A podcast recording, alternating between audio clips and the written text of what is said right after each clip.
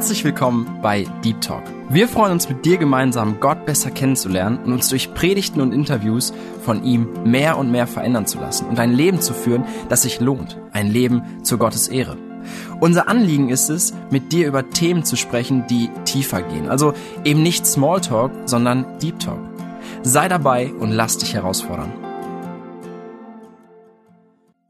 Hi und herzlich willkommen bei Deep Talk. Ich bin Jonas und ich freue mich, dass du heute wieder eingeschaltet hast bei einer neuen Folge von Frag den Kotsch. Mit mir im Studio natürlich Michael Kotsch, sehr wichtig bei der mhm. Sendung Frag den Kotsch und auch Johanna, die dann eben auch mit mir zusammen die Fragen an Michael stellen wird. Unter anderem eben auch die Fragen, die ihr dann direkt eingeschickt habt, bezogen auf die letzte Sendung. In der heutigen Sendung wird es generell um die Theodizee-Frage gehen, also warum gibt es Leid, wenn Gott doch regiert und allmächtig ist. Aber bevor wir richtig auf diese Frage jetzt eingehen wollen, geht es erstmal nochmal zurück auf die letzte Folge. Denn bezüglich der letzten Folge ist eine Frage reingekommen, und zwar zu der Frage dem Segen und dem Fluch, wegen dem Vers aus Hebräer 7, Vers 7, den ich jetzt einmal vorlesen werde. Nun ist es ohne jede Widerrede so, dass der Geringere vom Höheren gesegnet wird. Und in Bezug mit diesem Vers ist die Frage reingekommen, ist es jetzt so, wenn ich jemanden segne, dass ich mich über diese Person stelle, die ich dann segne, oder kann ich überhaupt erst segnen, wenn ich eine höhere Stellung habe? Also, mhm. wie verhält sich das dann bezogen auf diesen Vers? Äh, ja, das ist eine spezielle Frage. Und wenn ich jetzt mich so erinnere an die biblischen Zusammenhänge, also da, wo Segen vorkommt, dann würde ich schon sagen, dass in den allermeisten Fällen ist es so, dass eine höher gestellte Person eine ihr unterstellte Person segnet.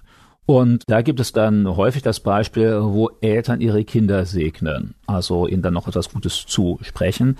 Und äh, dann finden wir das manchmal auch, wo ein Priester oder ein Prophet oder auch ein König andere Menschen segnet, die ihm unterstellt sind.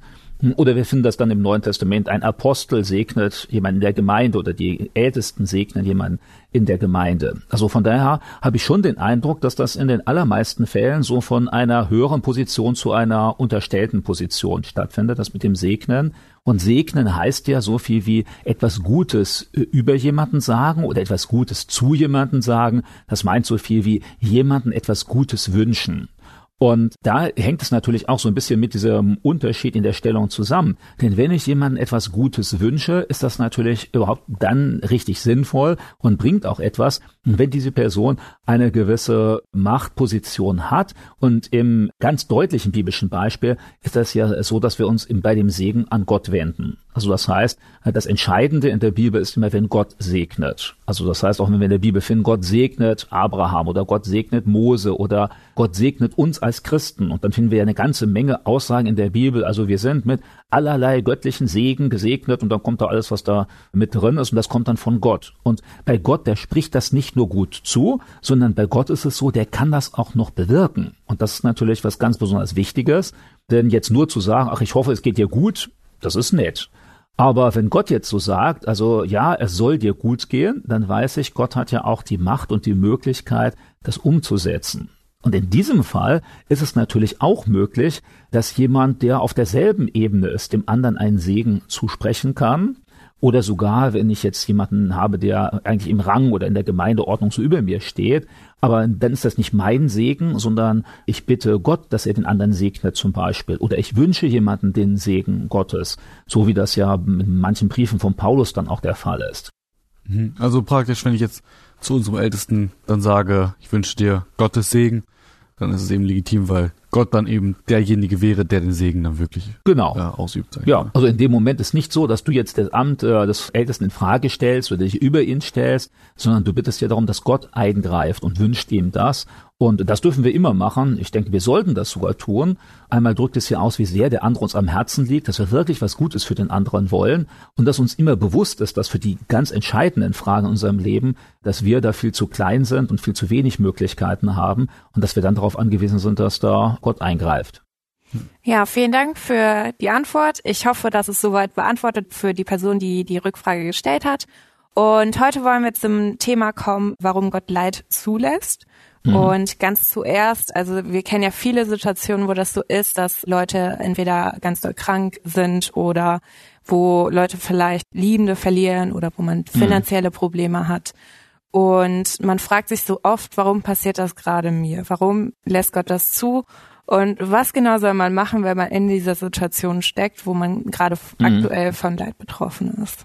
Ja, ich glaube, das ist eine ganz besondere Herausforderung, in die wahrscheinlich jeder von uns irgendwann mal kommt. Also ich vermute, jeder, der jetzt hier zuhört, zuschaut und wahrscheinlich auch wir, wenn wir jetzt austauschen würden, wüssten von Situationen zu erzählen, die uns ziemlich schwer fallen, die uns wehgetan haben, manchmal wo uns andere Leute verletzt haben, wo wir mit Krankheiten zu kämpfen gehabt haben, von Freunden enttäuscht worden sind oder sonst irgendetwas, was jedenfalls Leiden verursacht. Und ja, jetzt ist die Frage einerseits, wie gehe ich damit um, wie ordne ich das ein? Es kann passieren, das wäre jetzt etwas Negatives, indem ich mich ganz stark auf das Leid fixiere. Mhm. Also das heißt, ich drehe mich ständig nur noch darum, ich denke nur noch darum. Das kann man auch machen, indem man sich mit jemand anders unterhält und da ständig vertieft, dass man sagt, oh, siehst du, wie blöd ist der, also der, der mich jetzt verletzt hat und dann bestärkt man sich noch daran und dann wird das meistens immer tiefer und äh, dann geht es gar nicht mehr weg und das wäre jetzt eine falsche Art und Weise. Eine falsche Art und Weise ist in vielen Fällen auch, wenn man das vollkommen nur einfach verdrängt, also so tut, als ob das gar nicht da wäre. Bei kleinen Problemen, da kann das funktionieren, dann vergisst man das mit der Zeit. Bei größeren Problemen, so zwischenmenschlich oder auch körperlich, da geht das selbstverständlich nicht, weil die kommen dann einmal wieder und da muss ich richtig damit umgehen. Es hilft auch nicht immer, nach einem Schuldigen zu suchen. Das ist dann, was man manchmal auch gerne tut. Also sagen, der ist schuld daran, deshalb leide ich jetzt. Mhm. Weil selbst wenn es stimmt, geht das Leiden dadurch nicht weg, wird auch nicht kleiner. Und in den meisten Fällen sind wir, wenn wir von Leid betroffen sind, gar nicht mehr objektiv. Das heißt, wir sehen auch Sachen, die vielleicht gar nicht stimmen. Manchmal ist es vielleicht sogar so, dass wir selbst mit beteiligt sind, aber weil wir jetzt darunter leiden, wollen wir das gar nicht sehen, können das in dem Moment auch gar nicht sehen. Und das wären so falsche Sachen, damit umzugehen. Also, wenn ich von den falschen zu den richtigen komme, dann würde ich sagen, tja, eine Sache ist, glaube ich, ganz wichtig, von dem Leiden versuchen, ein bisschen Abstand zu bekommen. Also weil es sonst so viel Kraft in Anspruch nehmen kann. Und Abstand kann bekommen, indem ich zum Beispiel mich an Gott wende im Petrusbrief, im ersten Petrusbrief, da sagt der Petrus auch, alle eure Sorgen werft auf ihn. Und Leid ist auch eine Sorge. Also da haben wir mit Sorgen zu tun. Und das bedeutet, wenn ich im Gott meine Sorgen sage, fühle ich mich erleichtert dabei. Weil ich ja auch weiß, da ist einer, der kann mir mein Leiden wegnehmen oder das kleiner machen oder er kann mir helfen, mit dem Leiden richtig umzugehen. Und von daher ist, glaube ich, eine ganz wichtige Sache, sich mit Leiden an Gott zu wenden, ihm das einfach mal zu sagen, was da alles drinsteckt, warum es mir das weh tut. Und Gott ist einer, der zuhört und mhm. der ja Anteil nimmt, dem das nicht gleichgültig ist, wie es mir geht und der sogar eingreifen kann, um die Ursache vom Leid zu beenden. Und von daher ist das, glaube ich, eine ganz wichtige Sache, sich an Gott zu wenden. Eine zweite Sache ist, mit anderen Leuten zu sprechen. Da gibt es ja so ein deutsches Sprichwort, das heißt dann, äh, geteiltes Leid ist halbes Leid. Mhm. Und da steckt, glaube ich, schon ein bisschen was drin, äh, wenn man Leute hat, die jetzt nicht mit rumschimpfen. Das bringt wenig. Sondern Leute, die zuhören. Und dann merkt man einfach, wenn man das mal erzählt irgendwie, das erleichtert die meisten mhm. Leute. Mhm. Einen dritten Punkt würde ich sagen, der auch noch hilft, ist, sich um andere Menschen zu kümmern, denen es auch schlecht geht. Also manchmal denkt man ja, jetzt leide ich und jetzt müssen sich alle um mich kümmern. Und das passiert ja gar nicht immer. Und dann ist man enttäuscht darüber. Aber äh, wenn ich jetzt einen Blick dafür habe, dass es ja auch noch andere Leute gibt, denen es schlecht geht, dann kann das manchmal sogar dazu führen, dass ich dann merke, hey, also eigentlich ist mein Leid ja gar nicht so riesengroß. Da sind ja Leute, denen geht es viel schlimmer als mir. Und ich kann dazu beitragen, dass ihr Leid etwas weniger wird, etwas geringer wird. Und das kann auch dazu führen, dass man mit dem Leid dann besser umgehen kann, das besser so ein einordnen kann, also dass ein das nicht mehr ganz so niederdrückt. Und trotzdem wird dann Leid nicht immer vollkommen verschwinden. Also es gibt keinen Mechanismus, mit dem wir Leid total abstellen können. Mhm. Da gibt's Leute, die probieren das also neben dem Rumschimpfen, zum Beispiel auch so mit, mit Drogen oder mit Alkohol. Ich sagen sie, jetzt geht's mir schlecht, ich leide und dann trinke ich ordentlich und in dem Moment fühlt man das Leiden dann auch nicht mehr so sehr. Mhm. Aber das ist dann nur kurzzeitig und in ganz vielen Fällen auf diese Art und Weise hat man dann am Ende noch mehr Leiden. Mhm. Also nicht unmittelbar, aber auf lange Sicht gesehen. Okay, du sprichst jetzt aus der Sicht eines Betroffenen, wenn hm. man selber im Leid steckt. Wie ist das denn, wenn ich sehe, dass mein Nächster leidet? Hm. Wo stehe ich da in der Pflicht? Wie sollte ich einem Menschen dort weiterhelfen? Also ich glaube in jedem Fall. Wir haben dann ja so direkte biblische Aufforderungen, die sagen, wir sollen weinen mit den Weinenden. Das ist ja zum Beispiel so eine direkte Aufforderung. Oder ganz typisch auch die Geschichte mit dem barmherzigen Samariter. Also da kommt er dahin und sieht einen, der zusammengeschlagen ist, am Boden liegt, nichts mehr machen kann. Und hier wird ja gerade der als Vorbild genommen, der das Leiden dieses Menschen sieht und versucht es zu lindern. Das haben wir im Alten Testament und auch im Neuen Testament ganz häufig, dass wir aneinander Anteil nehmen sollen. Und diese Ebene beim barmherzigen Samariter ist, dass wir manchmal in der Lage sind, das Leiden anderer Menschen zu verringern. Also wenn das Leiden zum Beispiel ist, ich weiß jetzt, da sind Menschen, die hungern dann könnte ich hingehen, also wenn ich jetzt genügend Geld habe oder so, den Menschen was zu essen zu geben, auf diese Art und Weise. Oder wenn ich da weiß, jemand ist total einsam, äh, dann könnte ich jetzt sagen, ich lade die Person mal zu mir nach Hause ein und dadurch ist sie nicht mehr so einsam. Also bestimmte Dinge, da können wir Menschen helfen, das Leid geringer zu machen.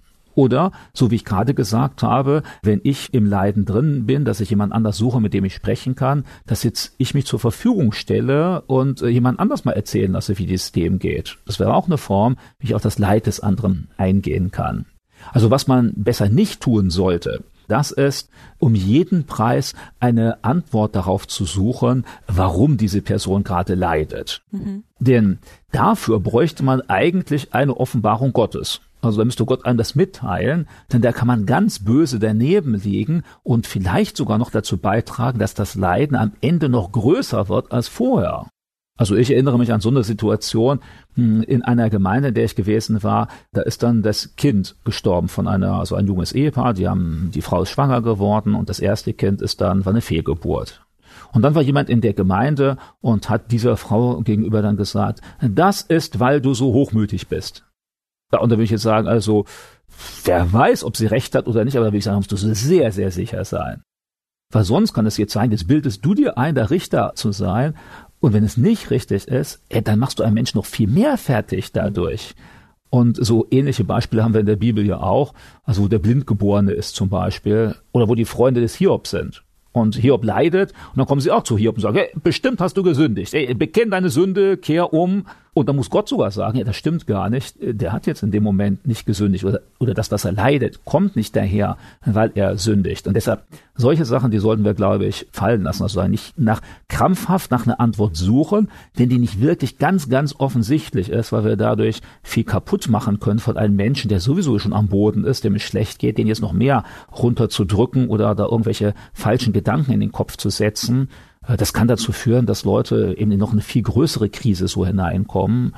Genauso sollten wir auch nicht Leid einfach ausweichen. Das tun auch manche Leute. Mhm. Das Typische, das, was manche wahrscheinlich auch kennen, du siehst irgendwo einen Bettler und dann was machen die meisten?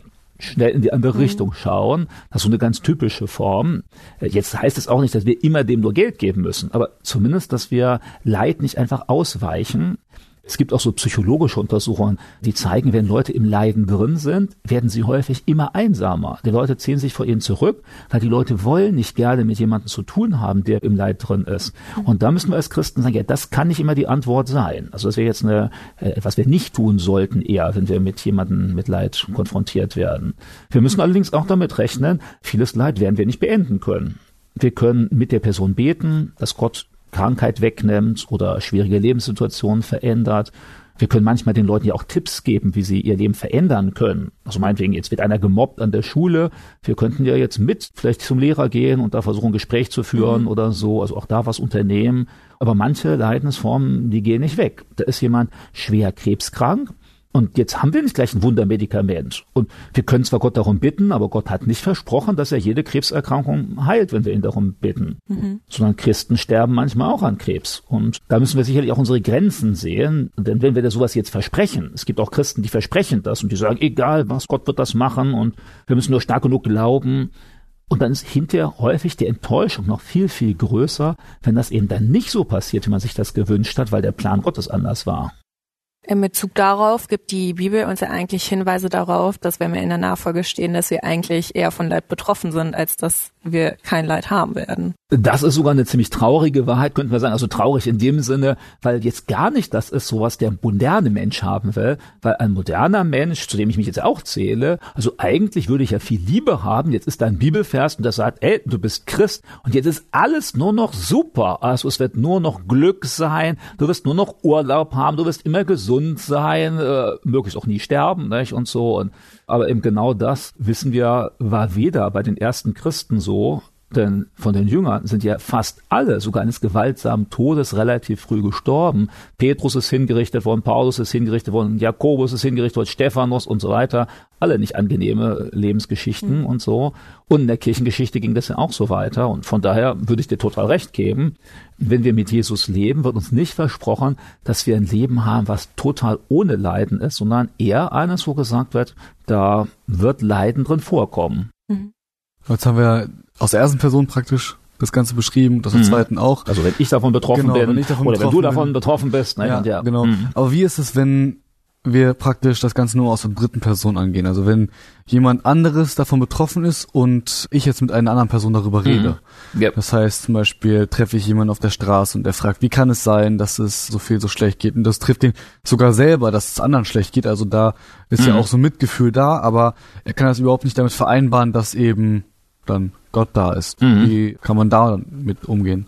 Also ich glaube, das sind verschiedene Ebenen, die da eine Rolle spielen. Also wenn wir uns jetzt so rein verstandesmäßig damit auseinandersetzen und das als Problem sehen, also erst einmal ist, ich treffe immer wieder Leute, die sagen mir, weil es so viel Leid in der Welt gibt, kann es Gott nicht geben. Und da, glaube ich, müssen wir sehen, dass dieses Argument nicht stimmt. Und zwar, weil das kein wirkliches Argument gegen Gott ist, sondern weil es sich lediglich auf eine Eigenschaft Gottes bezieht. Und zwar dahinter steht nämlich die Vorstellung, es gibt einen Gott, der versprochen hat, um jeden Preis Leiden zu verhindern und der allmächtig ist und es deshalb auch tun kann.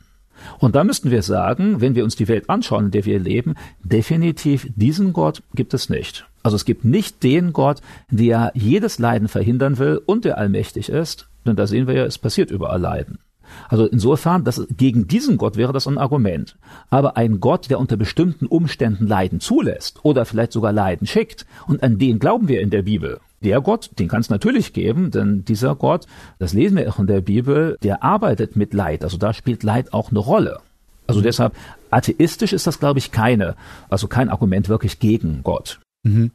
Und dann, wenn wir einen zweiten Punkt sehen, dann halte ich es auch für ganz wichtig, wenn da jemand ist, der jetzt Gott ja mehr oder weniger den Vorwurf macht, also warum lässt du denn das Leid dabei zu?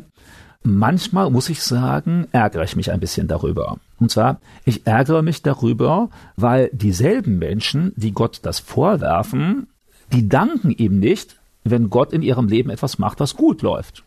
Also da ist jemand und da sagt jetzt mir wirklich was Schlimmes passiert. Ich bin total enttäuscht von meinen Freunden. Aber für all die Tage, wo die Freundschaften gut liefen, haben sie Gott nie Danke gesagt. Da hat jemand einen Menschen, weiß was ich jetzt mal 14 Tage richtig heftig Kopfschmerzen, macht Gott Vorwürfe, aber die Jahre, die er keine gehabt hat, nicht. Und da würde ich sagen, auch so eine Art und Weise, da müssten wir Menschen auch darauf aufmerksam machen. Wenn du jetzt Gott nach Leid fragst, dann müsstest du umgekehrt aber auch sehen, dass ja in deinem Leben sehr viel passiert, was ja auch auf Gott zurückgeht, was gut ist. Also wir können ja schlecht uns selbst loben, wenn es gut läuft, und wenn irgendwas schlecht läuft, dann machen wir Gott dafür verantwortlich. Das ist ungerecht. Das ist ja genauso, wie wir mit Menschen umgehen. Was weiß ich, jemand ist befreundet und in einer Freundschaft, sobald etwas gut geht, ah, ich habe das richtig gemacht, sobald was schief geht, du bist schuld. Ja, so läuft keine Freundschaft. Sondern wenn Gott dahinter steht, und das lesen wir auch in der Bibel, Gott lässt die Sonne aufgehen über Gerechte und Ungerechte. Gott lässt regnen über Gerechte und Ungerechte. Also, dass Gott ja auch viel Gutes tut. Und ich würde sogar sagen, dass Gott ja richtig viel Leiden verhindert. Mhm. Das blenden Leute auch aus, weil sie es nicht sehen. Also das heißt, wir müssten ja sagen, wie häufig hat Gott eingegriffen, da waren irgendwelche Krebszellen im Körper und die sind rechtzeitig wieder abgestorben. Wie häufig, mancher kennt das vielleicht vom Autofahren, da hast du einen Fahrfehler gemacht und gerade noch eben da am Baum vorbei oder am anderen Auto vorbei oder so. Denn es passieren ja viel mehr Beinahe-Unfälle als reale. Bei Flugunfällen, sagt man, passieren ungefähr zehnmal so viel Beinahe-Abstürze wie reale. Und da müssten wir ja sagen, hey, da ist Gott ganz häufig, der im letzten Moment noch das Ruder rumreißt, der im letzten Moment noch die Aufmerksamkeit gibt.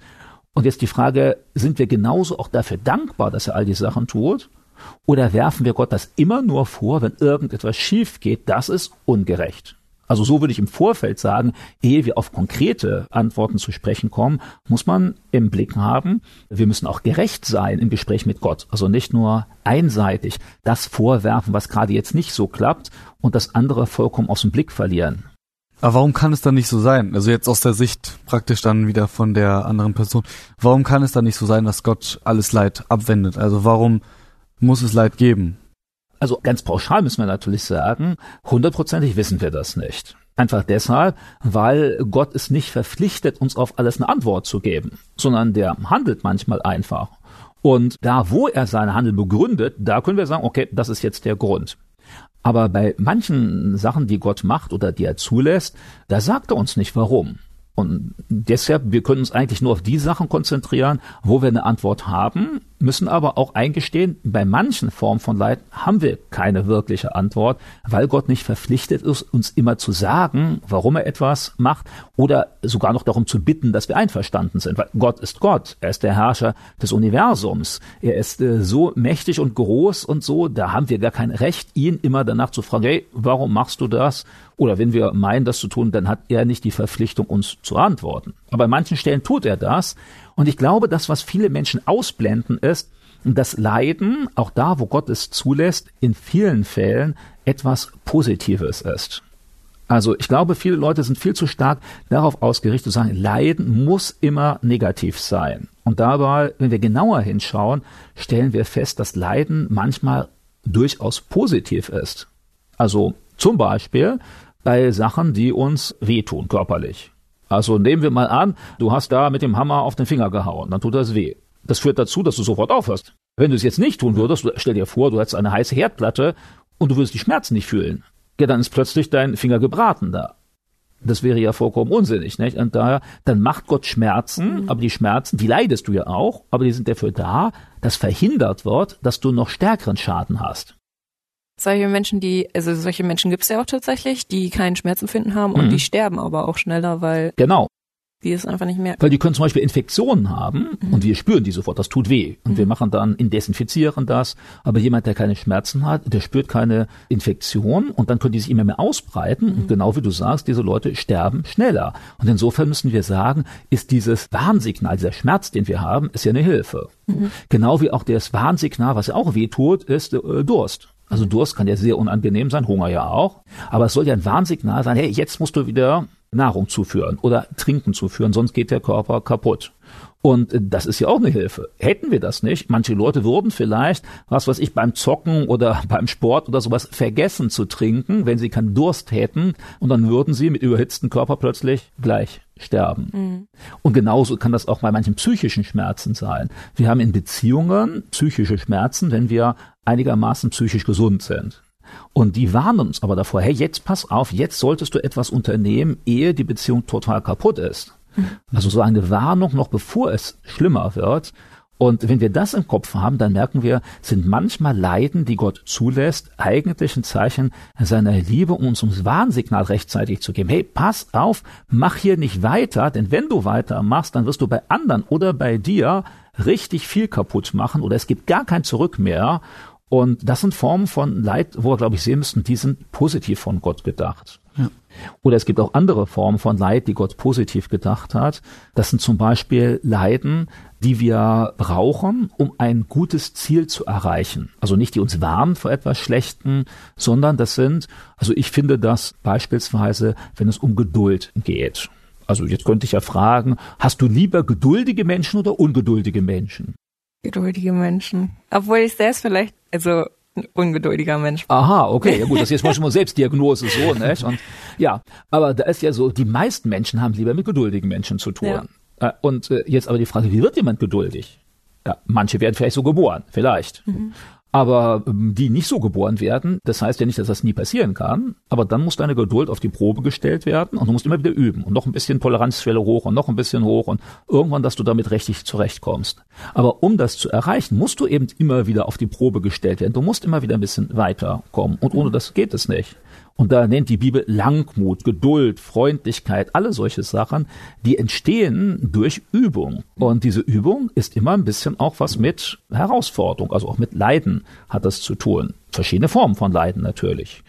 Und äh, manche empfinden ja wahrscheinlich schon in der Schule allein das Lernen als Leiden. Jetzt muss ich mich hinsetzen, boah, Hausaufgaben, Vokabeln lernen oder so. Ist auch eine Form von Leid, für manche zumindest. Aber ohne das klappt es eben nicht, weder mit der Note noch mit dem Französisch sprechen oder so. Nicht? Denn wie will man das richtig sprechen, wenn man nie die Vokabeln, Grammatik lernt? Geht meistens nicht. Und das sind dann so Formen, wo wir sagen müssen, hier ist das Leid so eine Übergangsphase, ohne die wir das Ziel nicht richtig erreichen können.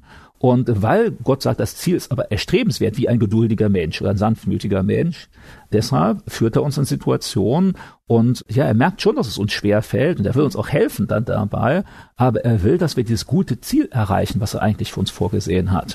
Das ist jetzt wieder eher das Leiden praktisch, unter anderem eben auch bei mir dann eben. Also ich meine, das ist natürlich mhm. sehr wichtig.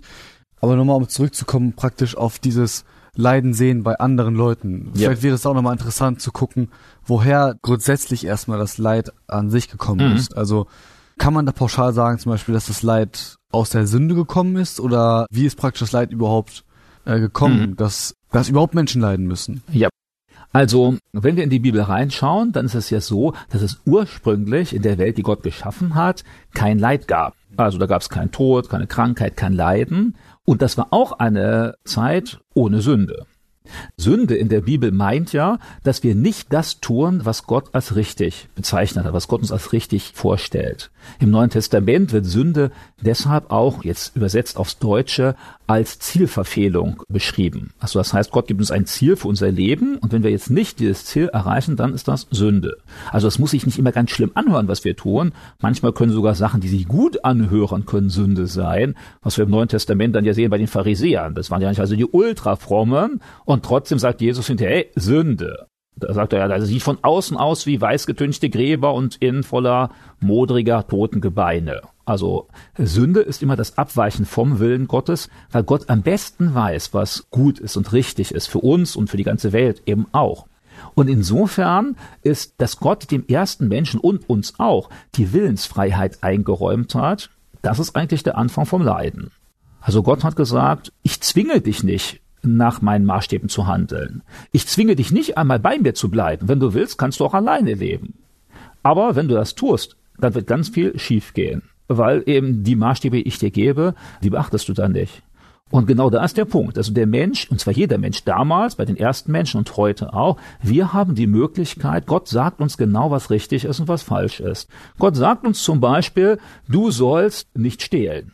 Aber er lässt dir die Freiheit, du kannst trotzdem stehlen. Mhm. Gott sagt dir, du sollst nicht lügen. Du kannst trotzdem lügen. Gott sagt dir, du sollst deinen Nächsten nicht erschlagen. Du kannst ihn aber trotzdem wieder erschlagen. Und wenn wir sehen, dass ein ganz großer Teil des Leidens hier auf der Erde kommt, weil Menschen sich immer wieder entscheiden, genau das zu tun, vor dem sie von Gott gewarnt worden sind. Dann denken wir Kriege. Ja, ey, Gott hat doch niemandem gesagt, jetzt sollst du ja den Krieg ziehen, heute oder da oder dort.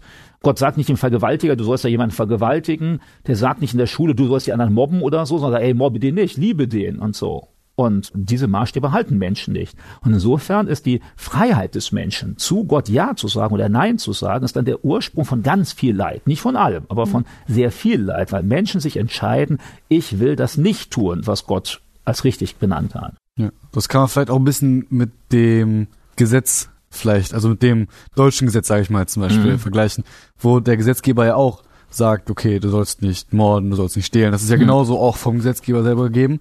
So, wir könnten uns aber trotzdem jetzt auch dagegen entscheiden. Ich könnte ja genau, genau. trotzdem in den Laden reingehen, einfach mitgehen lassen. Und regelmäßig tun das Leute ja auch. Genau, und mhm. aber ich muss dann eben damit rechnen, dass ich gerechterweise gerichtet werde. Und genau das gleiche ist ja auch mit Gott so. Mhm. Also wir tun praktisch etwas Falsches und müssen dadurch, also wir tun jetzt Sünde, mhm. und müssen deswegen gerechterweise damit rechnen, gerichtet zu werden mhm. dafür, weil Gott ist ja nicht, worauf sich viele immer gerade bei diesem Thema berufen, nicht nur vollkommene Liebe. Gott ist mhm. vollkommene Liebe, das möchte ich gar nicht in Frage yep. stellen. Aber Gott ist auch vollkommene Gerechtigkeit mhm. und Gott ist auch sich selber treu und zwar vollkommen. Mhm. Und in seinem Wort steht geschrieben, dass er eben auch die Sünde bestrafen wird. Mhm.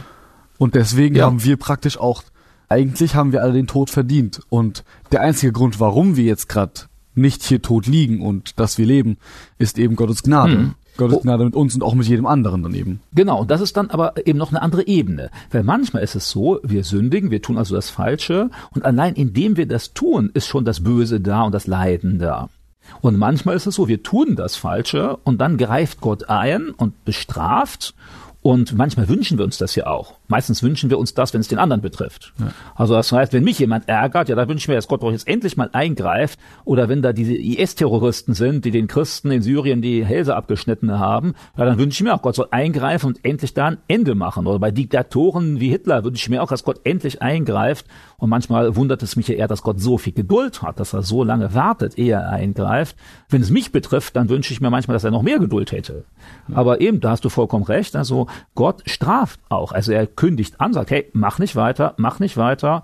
Und manchmal leiden wir schon selbst daran, dass wir sündigen, einfach dadurch, dass wir das tun.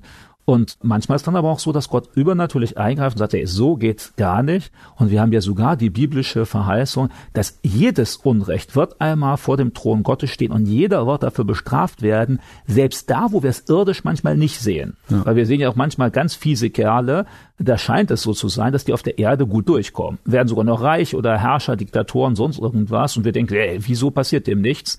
Aber da wird ja in der Bibel deutlich gesagt, diese Leute werden alle mal vor dem Thron Gottes stehen und dann werden sie für sich für all die Sachen rechtfertigen müssen und werden von Gott bestraft werden. Und wer dem, der nicht Jesus hat, ne?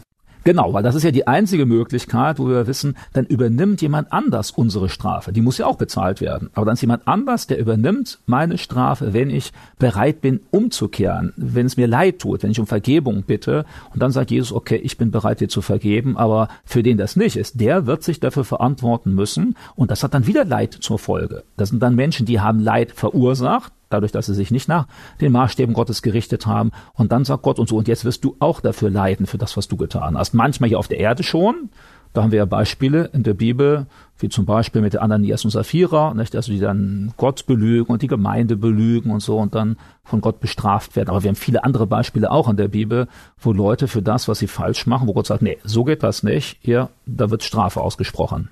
Und das ist aber eben nicht das Einzige, was wir in der Bibel haben, sondern es gibt manchmal dann auch noch andere Ursachen, warum Leute leiden. Also die eine ist eben, dass wir, also dass die, die Menschen etwas Falsches tun. Manchmal ist das ja auch so, dann leiden wir mit an Dingen, die andere falsch tun.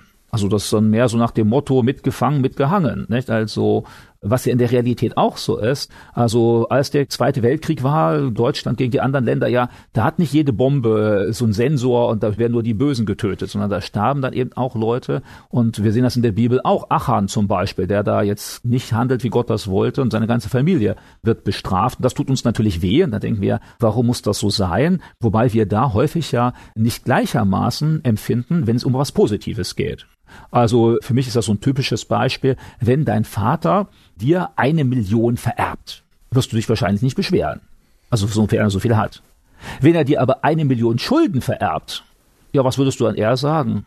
Ich würde es wahrscheinlich nie annehmen wollen. Ja, genau. Ey, das sind doch nicht meine Schulden. Ja. Muss jemand anders bezahlen. Aber man könnte ja sagen, äh, bei dem Guthaben ist ja genauso. Hast du das verdient? Nee. Aber so sind manche Menschen eben, die sagen sich, ja, wenn Gott mich jetzt segnet, weil ich in einem Volk bin, wo alles super ist, nicht toll. Und wir leben ja in Deutschland mit vielfältigem Segen. Wir haben Sozialsysteme und BAföG und äh, Rente und was weiß ich. Und dafür haben wir auch nicht alle immer was getan, sondern das ist auch ein Geschenk Gottes an uns. Und, aber wenn wir an das Schlechte mitleiden, dann beschweren wir uns und Gott sagt eben, ja, das ist so. Du bist in der Gruppe drin und manchmal profitierst du von der Gruppe, in der du bist. Und manchmal leidest du mit der Gruppe, weil sie gesamtheitlich verantwortlich ist für das, was sie gemacht haben. Also insofern gibt es in der Bibel verschiedene Formen, woher Leiden kommt. Und manchmal ist Leiden auch, und das ist dann ja besonders traurig, das sagt die Bibel auch, geht dann zurück auf den Teufel, auf diesen Gegenspieler Gottes, der einfach Menschen quälen will, der etwas will, dass Menschen leiden, weil er Freude am Leiden hat, weil er Freude an Zerstörung hat. Und dann hat das gar keinen guten Zweck und dann liegt das auch nicht unbedingt an der Sünde von mir oder von dir, sondern eben weil der Teufel Menschen kaputt machen will. Typisches biblisches Beispiel ist dann der Hiob. Mhm. Also ich habe mal auf Social Media, ich weiß nicht mehr, ob ich das noch ganz zusammenbekomme, aber ich habe was mega Interessantes gehört, das hat mich irgendwie ermutigt. Und zwar ist das so, dass man in der Schule ja immer erstmal eine Lektion lernt und mhm. nachher wird man im Test halt abgefragt und geprüft. Und im Leben ist es ja meistens eigentlich so, dass man eine, einen Test hat, den man quasi bestehen muss und danach lernt man erst die Lektion. Wir hatten vorhin darüber gesprochen, dass Leid auch etwas Positives für uns sein kann und dass mhm. das äh, quasi die Schule Gottes für uns ist, wenn wir in solchen Situationen stehen. Was ich aber sehr ermutigend fand, also ich hatte letztens ein Interview, das war mit Cornelius Neufeld mhm. und der hat ja auch letztes Jahr seine Frau verloren und ich weiß, er hat, äh, wir hatten den Johannesbrief durchgenommen. Und ich fand das sehr ermutigend, was er erzählt hat. Es ging um die Stelle Johannes 14, Vers 13 und da steht, und was ihr bitten werdet in meinem Namen, das werde ich tun, damit der Vater verherrlicht wird im Sohn. Wenn ihr etwas bitten werdet in meinem Namen, dann werde ich es tun. Und manchmal, wenn man in solchen Situationen steckt und dann einfach Gott bittet, Herr, hilf, mach einen Ausweg und bitte hilf mir da raus. Und wenn Gott das nicht beantwortet, wie soll man darauf reagieren? Also wenn Verstehst du meine Frage, mhm. wenn man einfach in so einer Situation steckt und man erhofft sich ein gewisses Ziel oder dass, ich weiß nicht, dass man eine Krankheit los wird, mhm. dass man da rauskommt oder was auch immer. Und Gott lässt es nicht zu. Wie soll man darauf reagieren? Also es, mhm. Gott macht ja alles nur um seiner Verherrlichung. Genau, was ja ein ganz wichtiger Punkt ist. Und äh, wenn Gott verherrlicht wird, kann das manchmal bedeuten, dass wir jetzt davon gar nicht profitieren und dass Gott uns auch gar nicht da rauszieht, weil mein Leiden, äh, was mir jetzt sehr schwer fällt, weil ich das ja nur von meiner Perspektive aus erlebe, scheint mir so schwerwiegend zu sein, dass ich das große Ganze dabei gar nicht mehr im Blick behalte. Und ja, da ist manchmal wie in der Bibel bei den Blindgeborenen, wo dann die Jünger sogar noch fragen, also wer ist jetzt sündig gewesen, hat er gesündigt, haben seine Eltern gesündigt und dann Jesus da sagt, weder noch, sondern der ist lediglich jetzt blind geboren, damit die großen Taten Gottes verherrlicht werden, wenn jetzt Jesus kommt und den Blindgeborenen heilt. Und wenn ich jetzt der Blindgeborene wäre, dann würde ich auch sagen, das überzeugt mich aber nicht.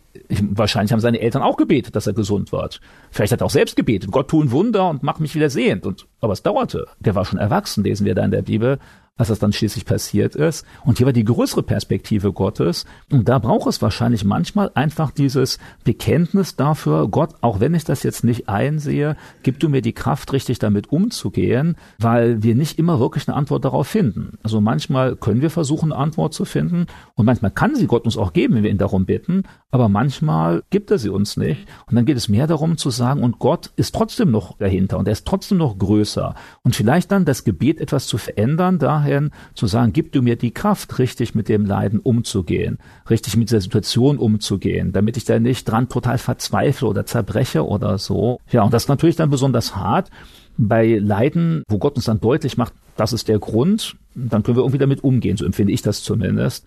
Aber bei Leiden, wo ich dann eben diesen Grund nicht erkenne, da scheint mir das dann ganz besonders schwierig zu sein.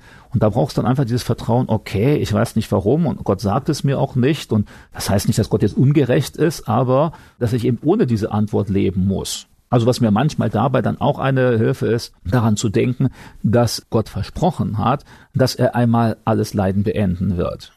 Also besonders schön finde ich da diese Ausführungen in der Offenbarung 21 wo dann eben ganz deutlich Gott davon spricht, also er wird abwischen alle Tränen, er wird alles Leiden beenden, es wird kein Tod mehr sein, es wird kein Geschrei mehr sein, keine Krankheit mehr sein. Also alles das, was ja uns hier häufig Leid verursacht, wird dann weggenommen sein. Und besonders schön finde ich eben dann diese Aussage, nicht eben, er wird abwischen die Tränen, also wo Gott selbst aktiv wird und die Leute eigentlich tröstet, die hier auf der Erde gelitten haben, wo ich dann merke, dass das Leiden hier auf der Erde ist nicht das Ende, ist nicht das letzte Wort. Und ich glaube, diese Perspektive, die ist durchaus auch wichtig, wenn wir so von Leid betroffen sind und nicht genau wissen, warum. Und das auch nicht verändern können. Und wir haben auch nicht den magischen Schlüssel dafür, wie jetzt beten wir oder wir sagen dreimal Vater unser oder fünfmal Halleluja und dann muss Gott das tun, was wir gerne wollen, weil das funktioniert ja nicht und äh, soll auch ja gar nicht, äh, weil unsere Perspektive ja immer viel kleiner und begrenzter ist als die von Gott.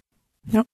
Also soweit ich weiß, hat Hiob ja auf sein Leid ja auch keine Antwort bekommen, warum er in dieser Situation. Äh, so, ja, also am Ende da diskutiert er ja noch etwas mit ja. Gott und wo Gott ihm dann auch sagt, hey, wer bist du eigentlich hier? Du warst du da, als ich die Welt geschaffen habe und so alles nicht. Und aber dann am Ende immerhin kommt bei ihm so ein bisschen der Trost, wenn es denn einer ist, Gott beendet das Leiden für ihn. Also mhm. ist ja nicht ewig für ihn, sondern er beendet es hier auf der Erde schon und dann geht es Hiob ja auch wieder gut. Also das heißt, er ist wieder gesund und all sowas läuft alles, was jetzt schief gelaufen wird aber soweit ich weiß, so eine direkte Rechtfertigung gibt Gott da nicht. Gerade weil er ja sagt, hey, wer bist du hier? Warum soll ich dir das jetzt erklären?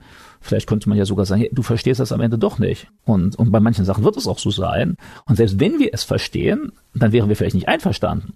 Also ich weiß nicht, wenn jetzt Gott fragen würde, wie wäre es mit dem Blindsein? So die nächsten 20 Jahre blind sein, damit dann ein großes Wunder passiert und du wieder siehst. Wärst du einverstanden?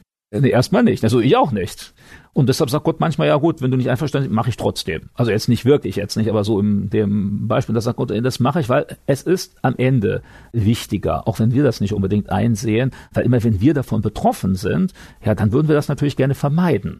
Ja, und das ist natürlich schwierig. Und es gibt auch manche Formen von Leiden, wie das sind Leute bei einem Erdbeben. Und dann sterben richtig viele Leute. Und das ist ja nicht so, dass Gott jetzt durchsucht, aha, der, der, der oder so stirbt, sondern ne, die sterben aufgrund der Naturkatastrophe. Nicht, weil sie alle jetzt ganz besonders sündig waren, mehr als andere, sondern manchmal ist das auch einfach so, dass Gott dadurch den Menschen seine Macht und Größe zeigt, mhm. gerade eingebildeten Menschen, die meinen, sie hätten alles in der Hand. Wir können alles berechnen und wir brauchen Gott gar nicht mehr und wir haben das alles in, und dass er dann sagt, hey, das ist ja gar nicht so. Guck mal, brauche ich ja nur ein bisschen mal, die Erde muss dann nur ein bisschen wackeln und schon merkst du, wie groß ist denn jetzt deine Macht? Vergiss nicht das wirklich Wichtige im Leben. Denk über dein Leben nach. Und dann geht es ja nicht um die Leute, die davon nur betroffen sind, sondern über alle, die das mitbekommen, die dann sehen, was da passiert und denen ja ganz deutlich auch ihre Begrenztheit, ihre Sterblichkeit vor Augen mhm. geführt wird und dass uns das zum Nachdenken bringen soll. Also manchmal ist dann so ein Leid, was gar nicht mal jetzt nur die Leute betrifft, weil die besonders schlimm sind, sondern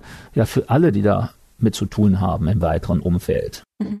Ja, ich finde das immer sehr interessant, weil man im Leiter manchmal sehr anklagend gegenüber Gott sein kann. Mhm. Und ich finde es einfach gut zu wissen, dass Gott einfach souverän ist und alles in seiner Hand hat und einfach über allem steht. Mhm. Und ich weiß nicht, das tröstet mich manchmal und dann muss man, also ich weiß ja, in der Bibel steht, ist auch ein, gibt es so ein Vers, wer viel weiß, muss viel leiden. Also manchmal ja. ist es sogar besser, wenn man nicht weiß, warum alles passiert, sondern mhm. einfach darauf vertraut, dass Gott über allem steht. Mhm. Genau. Finde ich eine ganz wichtige Sache. Und mhm. ich würde auch sagen, dieser Gedanke, den ich ja schon gesagt habe, dass Gott ja uns nicht alleine lässt im Leiden, finde ich dann mhm. auch eine ganz wichtige Sache. Und dass auch Gott weiß, wie Leiden sich anfühlt. Wenn wir sehen, Gott wird in Jesus Mensch und er leidet hier auf der Erde. Also wenn Gott jetzt irgendwo, der schaut nicht zu und äh, hat da gerade, dem geht's ganz besonders jetzt äh, dann nur gut, sondern Gott weiß, was Leid ist. Und deshalb empfindet er auch mit, wenn es uns schlecht geht. Das macht mhm. er nie leichtfertig. Auch das finde ich einen wichtigen Gedanken, der uns da weiterhilft helfen kann. Michael, vielen herzlichen Dank, dass du heute da gewesen bist. Vielen lieben Dank, dass du heute eingeschaltet hast, lieber Zuhörer, dass du heute mit dabei gewesen bist. Falls du noch irgendwelche Fragen haben solltest, entweder zu dem Thema, wenn noch irgendwas offen geblieben ist, dann trau dich ruhig, schreib uns gerne an. Ansonsten, wenn du neue Fragen hast, dann gerne überall auf YouTube, Instagram, wo du uns finden kannst. Ist alles verlinkt. Schreib uns gerne an. Falls irgendwann mal auch einfach mal zuschauen möchtest oder live dabei sein möchtest oder dir das hier grundsätzlich angucken möchtest, dann kontaktier uns gerne. Falls es Bedarf ist, dass du im Praktikum, Schulpraktikum irgendwas gerne machen möchtest, ruf gerne durch oder wir bieten sogar FSJ-Plätze an. Vielen Dank, dass du heute dabei gewesen bist. Wir haben Jonas, Michael und ich bin die Johanna. Ich wünsche dir eine gesegnete Woche. Bis dahin.